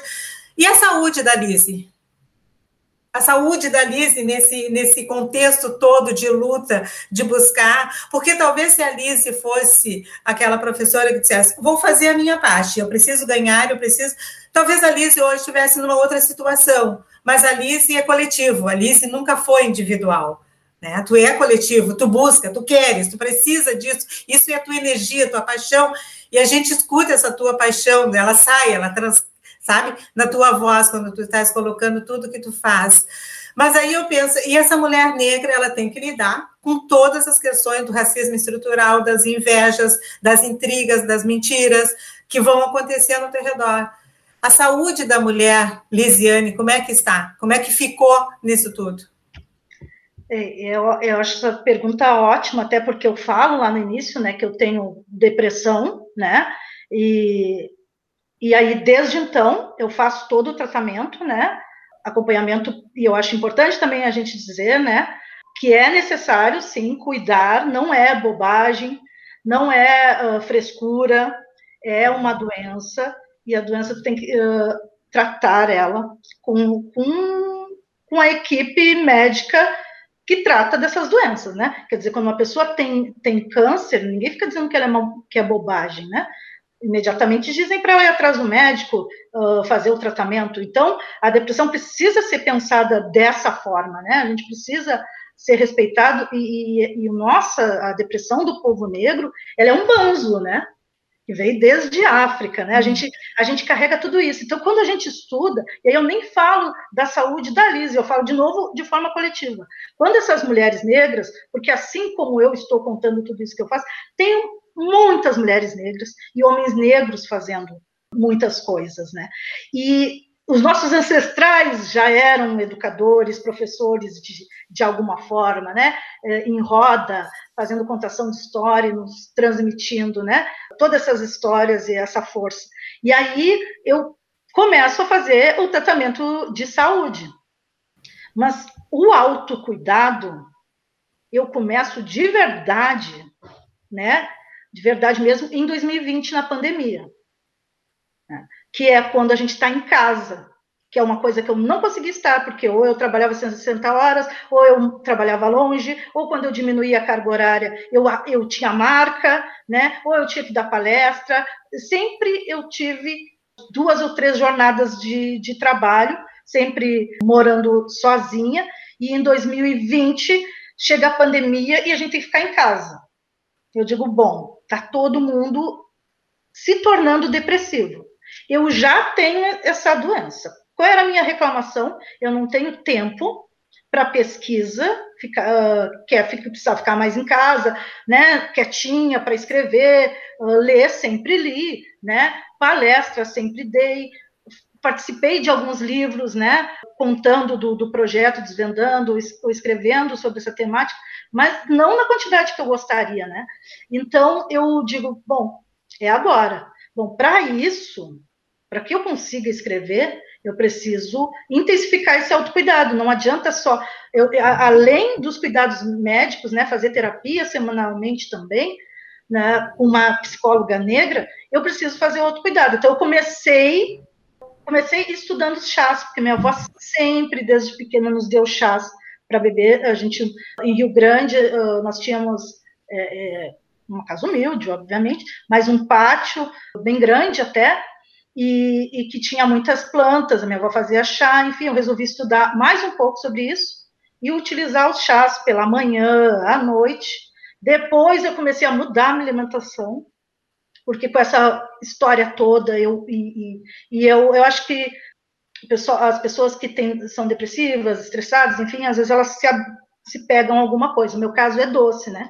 Eu não, eu não fumo e eu não bebo nenhum tipo de bebida alcoólica, nunca bebi, nunca gostei, né? Então é o doce que, que faz com que eu tenha vontade de comer doce, um doce inteiro que ninguém consegue comer, eu, que é por cinco pessoas, eu como sozinha. Então, essa ansiedade. E aí eu preciso eu digo, bom, eu tenho que começar a comer fruta, comer outras coisas, porque eu preciso trabalhar minha memória, porque a depressão, ela mexe muito com essa, com essa questão, assim, né? E em 2019, eu volto do Rio de Janeiro em 2019, né?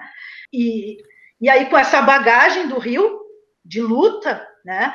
Eu chego aqui e a gente, e eu volto do Rio de Janeiro, é importante dizer também, por, pela situação política do país, pelo golpe que, que quando retiram a nossa presidenta, eu no Rio de Janeiro não consigo trabalhar nesses projetos com editais tanto como eu gostaria, porque uh, começam a diminuir, porque tiram a presidenta e começa o golpe, né? Eu chego bem nesse, nessa época, né? Fiquei de 2017 a março de 2019. Mas uh, eu, eu continuo meu autocuidado lá. Claro que com a dificuldade de dinheiro, enfim, em alguns momentos eu parei, e eu, e eu jamais farei isso, né? Jamais farei isso uh, novamente.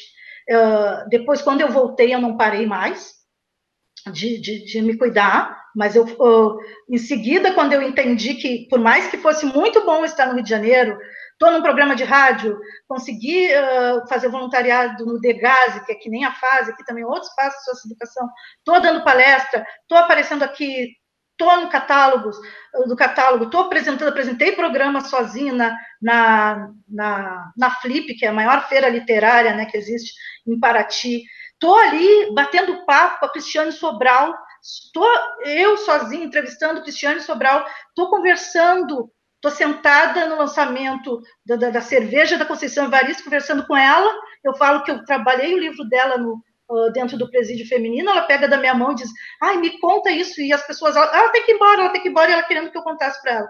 Quer dizer, todo mundo que eu trabalhei com, com aqui em Porto Alegre, que eu trabalhava com Carolina Maria de, de Jesus, né, que, que que não está mais entre nós, mas enfim, de alguma forma, Cristiane Sobral, Conceição Evaristo representam ela né, levando a história do Oliveira Silveira, porque eu acho que é importante a gente sair daqui também e levar a história. Eu saio daqui não para abandonar uh, o projeto no Rio Grande do Sul, a intenção era que eu me organizasse lá, né, uh, conseguisse trabalhar em projeto lá, e inclusive pagasse os alunos, ex-alunos que tivessem interesse para manter o projeto desvendando também no Rio Grande do Sul. Então, saio também pensando coletivamente, bom, o Rio Grande do Sul tem que continuar de alguma forma com esse projeto, e eu tenho alunos que mesmo que não queiram ser educadores, que eles conseguem tocar tranquilamente. Só que eles não têm, não, ainda não estavam prontos para aquilo, e minimamente eu preciso ter dinheiro, né? Não, não vou, eu não quero trabalhar de graça, como é que eu faço meus alunos trabalhar de graça? Não, impossível. Então, eu começo com esse autocuidado lá, né? Uh, tem vários espaços coletivos, né, de, de, de, saúde mental também. Eu participava de um lá no Rio. Só que quando matam, quando matam não, quando assassinam a Marielle Franco, é a gente cai, né? Uh, principalmente as mulheres negras. Eu fazia parte de um, de um, de um grupo, um coletivo, uh, as Panteras Negras, que era intervenção artística, porque aí no Rio de Janeiro eu faço um, até artista eu viro. A gente faz uh, intervenções artísticas, são várias mulheres negras vestidas de preto e faz essas intervenções. Aí uh, a gente ia na, na marcha das mulheres negras, em outras marchas, e a Marielle Franco sempre estava com nós, ou sempre nos convidava e, e, fazia questão de tirar foto com a gente, enfim. E aí assassinam a Marielle, né? Eu iria estar naquele, naquele espaço ouvindo a palestra dela, mas eu não estava mu muito bem, era um dia muito quente no Rio de Janeiro, e eu fui para casa de, de, de, uma amiga, e a gente fica sabendo daquilo, e aí começam, né, o, o uh, a gente a marchar, literalmente, né, uh, lutar por, é, justiça por Marielle, né? E isso começa, dói muito, dói muito para gente, né? A gente tem que sair para rua. E, e como Panteras Negras, a gente foi convidada, ah, era convidada pela irmã da Marielle, Aniele, né? Para estar nesses espaços. Inclusive, no, um dia antes deu, o dia que eu vim, ah, que eu viria embora, que eu decidi vir embora para o Rio Grande do Sul, foi a homenagem de um ano do assassinato de, de Marielle, que a Aniele Franco e, e, a família dela fizeram, e convidaram as Panteras Negras. Então, eu saí do Rio de Janeiro, assim, com, com isso, né? Minha última ação dentro do, de, do Rio de Janeiro é estar num palco homenageando uh, a Marielle Franco, né? E aí, quando eu chego no Rio Grande do Sul, e aí eu venho de carro, né? né? Venho de carro, passeando, que eu gosto um pouco de passear e viajar também, enfim, chego no Rio Grande do Sul, eu digo, bom, e o que, eu vou fazer agora? Tem que voltar. Faltavam uns dois meses para acabar meus dois anos de afastamento sem remuneração no município de Viamão, né? E eu digo, vou tentar tocar a marca. Mas aí eu chego no Rio Grande do Sul e já tá, a gente está próximo do inverno. E o Rio de Janeiro, eles acham que eles têm inverno, mas eles não têm. Eu digo, meu Deus, eu vou precisar de muito mais tecido, vou, precisar, vou ter muito mais gastos aqui. Como é que eu vou fazer? E aí, eu, a primeira coisa, né, quando eu saio lá, antes de sair do Rio de Janeiro, eu ligo para minha antiga psicóloga e eu digo para ela: olha, eu estou voltando, tu arruma um horário para mim. Então, eu já volto para essa psicóloga negra, eu também tinha uma psicóloga negra no Rio de Janeiro, volto para essa psicóloga negra e começo a trabalhar tudo isso, dessa volta para o Rio Grande do Sul, pós-golpe, com a educação virada de cabeça para baixo, já sempre foi problemática, virada de cabeça para baixo, mas eu não posso sair de, eu, tenho, eu não posso ficar lá assim, se eu tenho um concurso aqui me esperando, com essa instabilidade, né? E aí eu faço esse, todo esse autocuidado, mas quando eu entro em 2019 dentro da escola, eu desenvolvo uma nova doença, que é síndrome de, de burnout, né? Que é pelo excesso de trabalho. Ah, eu chego e tem muito mais trabalho do que antes, e muito mais difícil a gente trabalhar com os alunos essa coisa do protagonismo, né?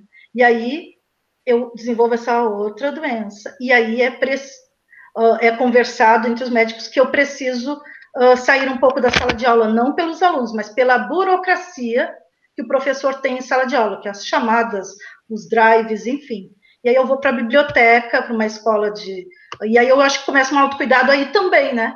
Eu vou para a biblioteca, trabalhar com educação infantil e séries iniciais, que eu já tinha trabalhado quando eu fui coordenadora do Mais Educação, eu também já tinha sido antes monitora do Mais Educação, contação de histórias, trabalhar o projeto, para que eu, digamos assim, esse, essa, esse é o momento que começa uma oportunidade dentro do, do meu espaço de trabalho, que a síndrome de burnout, ela é voltada para o trabalho, começa um espaço de eu também poder ter um autocuidado lá, e eu consigo isso por toda essa minha, minha trajetória de militante, das pessoas uh, não, não me jogarem simplesmente numa biblioteca ou dizer que eu tenho que ficar em casa, que eu estou inválida. Não, já está comprovado, tem tudo isso aqui, ó.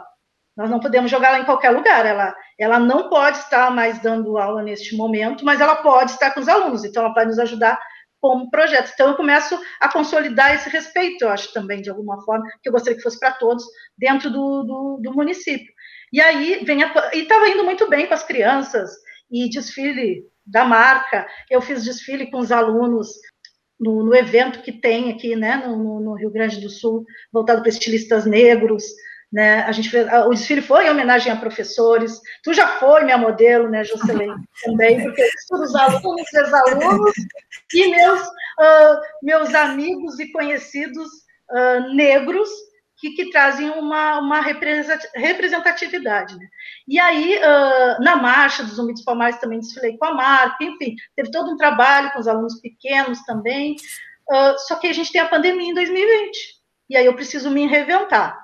E aí, como eu falei para vocês, chás, começo a trabalhar com chás, que são dos nossos ancestrais, depois eu vou para a alimentação, sempre importante dizer, seguindo, né, as recomendações médicas e tudo mais. Isso é um plus. Aí eu vou também nos óleos essenciais, que também vem dessas plantas, né? Agora, 2021, eu cuido mais ainda da, da, da alimentação, né? Mudo mais algumas coisas. Começo a, também a inserir o, o cuidado de plantas, né? Para a energia da casa, enfim. Me aproximo novamente da religião de matriz africana, que é uh, a nossa história e, e, cultura, enfim. Então, o autocuidado perpassa por tudo isso, desde a ciência, que a gente precisa acreditar na ciência, há também os mecanismos, né, uh, como a gente tem chamado, as tecnologias dos nossos ancestrais, né, que já eram sábios, né, quando usavam as ervas, né, para de alguma forma para curar. Então, hoje a gente pode usar a ciência e também utilizar essa, é, essa sabedoria. Então, eu agora também faço muita questão de propagar esse autocuidado. E aí, o ano passado, na pandemia, eu decido reunir meus ex-alunos, que, que, sempre converso com eles individualmente, reuni, na verdade, de forma virtual, né, porque a gente precisa estar isolado ainda, para que a gente comece um autocuidado. Então, comecei uma movimentação com os meus ex-alunos, A gente tentou pela primeira vez participar de um edital, porque eles estavam desempregados, precisavam de dinheiro. Infelizmente, nós não ganhamos, né? E aí foi é impossível, como eu sempre digo, manter esses alunos uh, e ex-alunos sem dinheiro, porque eles precisam ir atrás de trabalho e muitas vezes não conseguem dar conta né, do trabalho e estar num projeto voluntário. E aí a marca também, no ano passado, sai na Zero Hora em novembro duas vezes, né, no, uh, com a Lisiane Lemos como capa, início de novembro, e no dia 20 de, de novembro, eu dando uma entrevista sobre a fusão do projeto Desvendando e da Desvendando Estilos, né? Que hoje a Desvendando Estilos também chama de, de afro educativa, né? E aí, desde então, eu começo a pensar, meu, bom, pelo jeito, e a gente está sem certeza da pandemia, pelo jeito, nós vamos entrar em 2021. E agora, infelizmente, né, na, na, de, dessa forma tão devagar que está acontecendo ainda a, a vacinação, a né? Vacinação, a gente vai, mas onde começa a repensar. E aí uh, fica muito difícil trabalhar com esses alunos da educação infantil e das séries iniciais, porque eles, eles uh, não têm esse acesso direto né, com a gente. Então, eu consegui transferência para uma escola, a escola dentro de Viamão também, né, porque eu sou, eu sou da Prefeitura de Viamão, é, no Jardim Fiuza, que tem uma comunidade extremamente pobre uh, ao lado, que, que estuda nessa escola, né? E aí eu vou fazer um trabalho, eu vou, vou continuar desvendando autocuidado com eles. Uh, no espaço ali, eu vou fazer parceria com os professores, né? Inicialmente professores de ensino religioso e depois ir, né, ampliando isso, trabalhar com sexto ano, porque é, já é difícil para o sexto ano sair de um, um professor, até o quinto ano tem um professor, no sexto eles passam a ter nove, dez professores, né? Imagina isso numa pandemia, né? Quarentena, então a gente vai começar pelo sexto ano e gradativamente, né? E quem sabe depois ampliar, dar também informações para os professores sobre a aplicabilidade da Lei 10.639 de 2003 e a Lei 11.645 de 2008, né? Que por mais que eu não seja uma, uma mulher indígena, eu sou uma professora, eu sou obrigada a aplicar também, né? A história e cultura do povo indígena, obviamente trazendo o protagonismo do povo indígena, assim como eu quero o meu protagonismo, né, o protagonismo dos nossos, quando a gente fala, aplica a Lei 10.639, né, História e Cultura afro-brasileira e africana, a gente também quer, a gente também tem que dar esse protagonismo para o povo indígena. Então, eu estou muito feliz, porque é a primeira vez dentro do município, comecei esse mês, então a partir de maio eu começo com os alunos, vou, de fato, a minha função é responsável por projetos. E aí vai ser aplicado o projeto Desvendando, e vai começar com autocuidado, e aí Dentro do autocuidado, é óbvio que vai ter trabalhos, eu vou fazer leitura de, de, poesia de escritores e escritoras negras, enfim, mas a gente vai começar pelo autocuidado, ver o que, que esses alunos tão, necessitam, porque eu tenho projeto, como eu trouxe para vocês aqui, várias ações do projeto, mas eu preciso ver o que, que aqueles alunos precisam. A gente está numa pandemia, é algo novo. Eu preciso primeiro conversar com eles, ver o que, que eles querem, o que, que eles gostam, como eles se reinventaram, se se reinventaram, né? nessa pandemia, para depois começar a trazer, uh, a partir das ideias deles, construir uh, o projeto Desvendando, né, com o protagonismo deles. Então, eu acho que autocuidado é isso. Eu tive essa coragem de, de, de, de, mudar, né, uh, essa coisa de psicólogo, enfim, ir no psiquiatra, para mim nunca foi um problema, né? A gente ouve, ouço até hoje, tem pessoas muito próximas que têm preconceito com depressão, acham que é frescura, principalmente quando me veem fazendo tudo isso, elas não entendem que são momentos, que é o banzo, como eu já trouxe aqui, que é a gente fazer tudo isso, não sermos remunerados, não podemos ficar exclusivamente fazendo isso. A gente não quer ganhar dinheiro com a nossa história, cima da nossa história. Não. A gente só precisa de dedicação para levar o melhor né, da pesquisa, do estudo, do nosso trabalho, da arte, porque nós somos múltiplos, né? Eu, tu disse, ah, me falou que eu, que eu sou múltiplo. Eu acredito que todos nós negros somos múltiplos, né? A gente sabe fazer várias coisas, mas isso é muito complicado porque nós não somos valorizados e a gente acaba adoecendo, né? Mesmo enquanto professora concursada, eu sei que tanto eu como outros professores negros estão mais adoecidos do que professores não negros dentro dos espaços que eu trabalho. Por quê? Porque a gente tem todo uma questão de que a gente uh, não tem herança, nosso povo foi, né? foi jogada a mentira, né?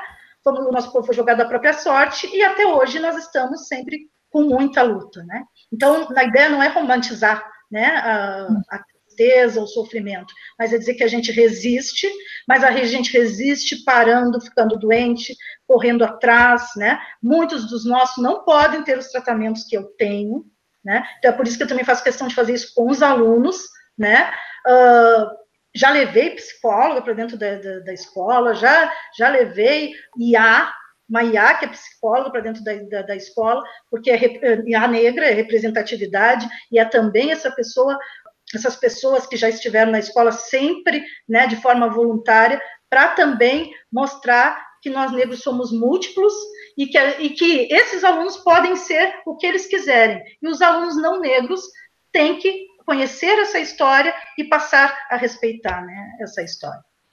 Lice, tudo isso, nossa, é um, né, um, uma montanha de, de, de, histórias que tu traz, porque justamente o, o trabalho do, do Mavisul, principalmente nesse mês de abril, né, que é homenagear os educadores, conhecer aquilo que ele faz, a prática do, da sua educação, e a tua prática é, é gigantesca, com tudo que tu faz, com tudo que tu traz, e como tu, tu mesmo disse, né, eu não sou sozinha, eu não consigo ser sozinha, eu sou coletiva, eu vou, eu vou carregando tudo que eu posso.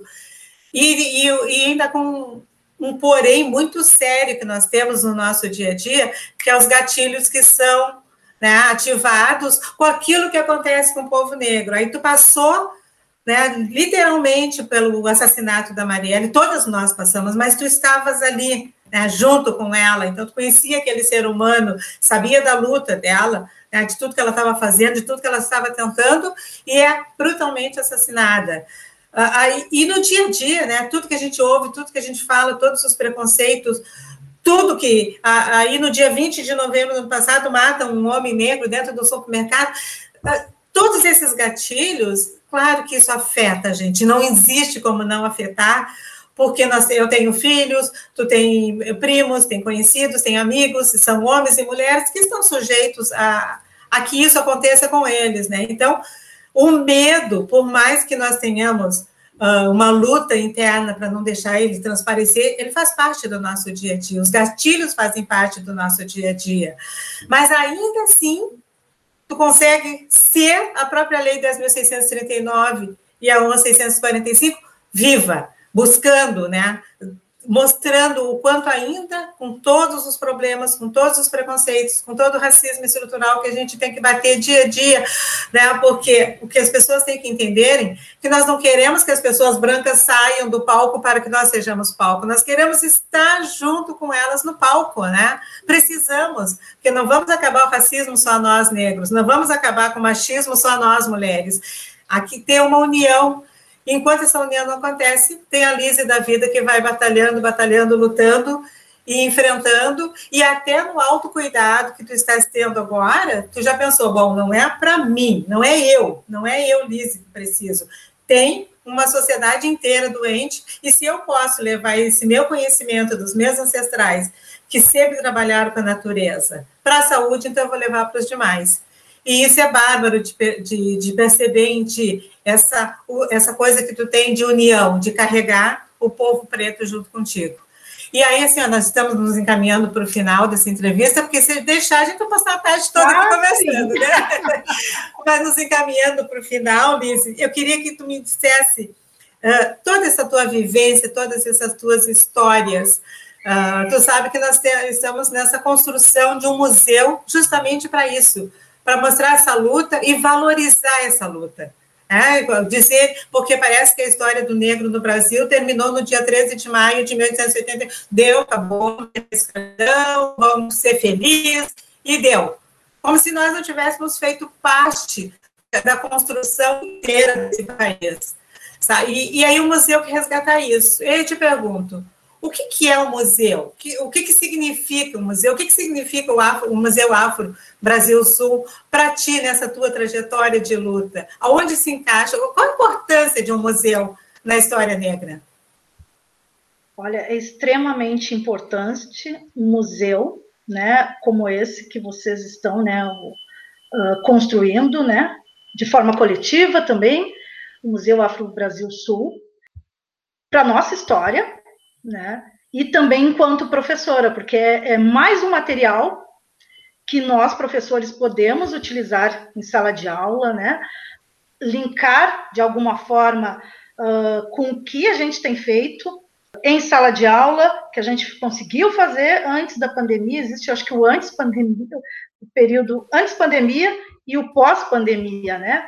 E a gente precisa lançar mão desses, dessas tecnologias, né? Então, enquanto, por exemplo, vocês estão, né, através da oralidade, né, que sempre fez parte da vida dos nossos ancestrais, né, desde África, né, quando os mais velhos contavam histórias em roda, e essa tradição não se perdeu, mesmo quando foram sequestrados e trazidos para o Brasil, tanto que nossos avós, pais e até mesmo nós, né, seguimos perpetuando essa linda tradição. Né? Em 2020, nos deparamos com essa pandemia e, entre dores né, e tantas perdas, uh, os nossos se reinventam e passam a utilizar tecnologias como podcast, vídeos no YouTube, né, lives, para registrar a nossa história, né, para jamais serem esquecidas. Então, quando surge uma ação como o Museu Afro Brasil Sul, que eterniza a história dos negros do, do Sul, tão invisibilizados, isso é de extrema importância e deve ser de fato viralizado, né? É, é, é algo que nós temos que compartilhar, sim, para que todos os brasileiros entendam que tem negros no Sul, que nossas vivências também são de extrema importância, que existe uma militância forte, um movimento negro forte no Rio Grande do Sul, que muitos escravizados chegaram pelo porto da cidade de Rio Grande, né? E com muita resistência se espalharam por todo esse estado, né? E foram protagonistas na construção desse estado né, que é o Rio Grande do Sul, e que foi e segue sendo racista. Porém, somos, nós somos descendentes né, de reis e rainhas, então jamais abdicaremos de, de uma luta. Então, realmente, uh, o Museu Afro-Brasil Sul é, é, algo que uh, precisa ser extremamente valorizado, que deve, deve ser usado na, na sala de aula, né? E o, o projeto Desvendando está montando uma biblioteca exclusivamente negra, né? Que circule pela, pelas escolas, né? Então, através de, de doações de livros, né? Uh, para que pós-pandemia essa mala, né? Uh, a mala da atividade Desvendando a Leitura volte a circular, né? Entre as salas de aula e enquanto a gente está de, de, forma habitual, eu possa ler para os alunos esses livros. E aí uh, o, o, podcast, por exemplo, do Museu Afro Brasil Sul, vai ser linkado, sim, com, essa, com, com essas histórias que são contadas nesses livros, né, uh, escritos por negros e negras uh, da diáspora. É, a ideia do Mabsu é justamente essa, de valorizar e o podcast chegar na sala de aula para que aqueles meninos escutem e saibam que tem uma luta, porque parece que, de repente, alguém diz assim, ah, não fazem nada, como se o fazer nada fizesse parte da nossa vida. Então, para que essas, essas vozes, essas falas cheguem até os alunos e, e a gente tenta, uh, estamos tentando, como tu diz, estamos de forma virtual, as coisas se tornam às vezes um pouco mais difíceis, né? Porque nem todo mundo tem acesso, e, e, se tem acesso, às vezes é um acesso restrito, não dá para ficar muito tempo na frente de um computador, de algo assim.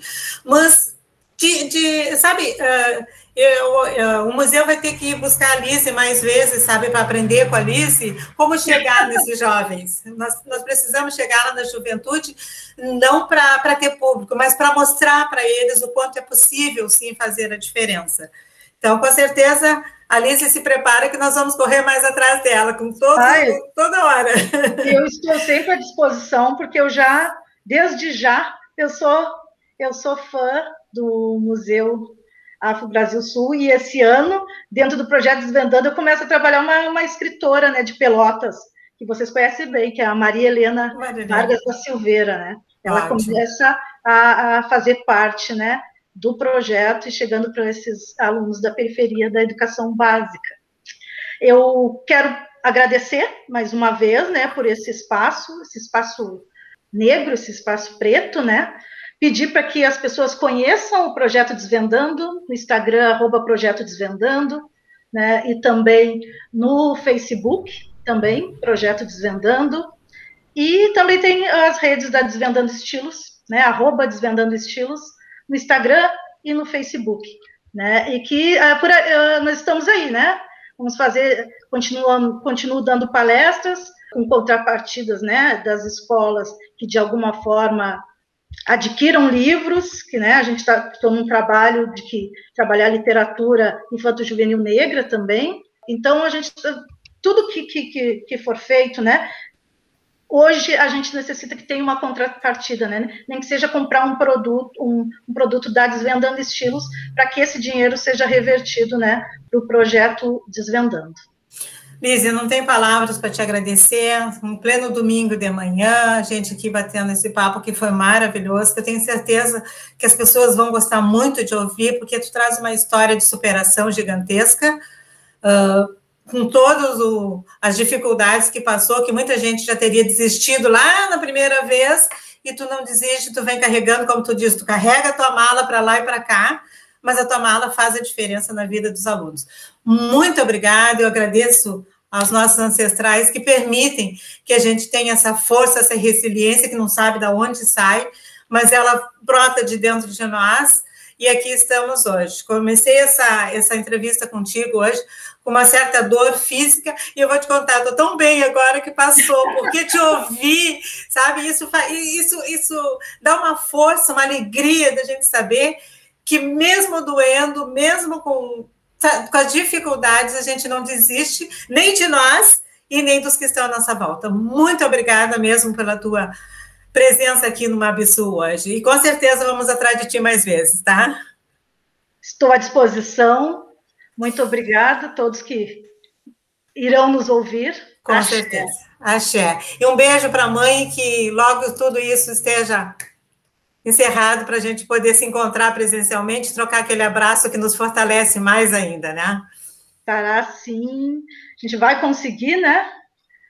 Enquanto a gente não, não passa a pandemia, a gente vai se reinventando e vai se ajudando enquanto o povo, né? A Juscelém, a Rosemar, a filha da Rosemar, a Lisiane Lemos, foram, vocês três foram pessoas que já contribuíram de alguma forma para o projeto Desvendando, e, e independente se já, uh, se não tivessem contribuído, o que é para o nosso povo, a gente precisa se unir e, e tocar para frente.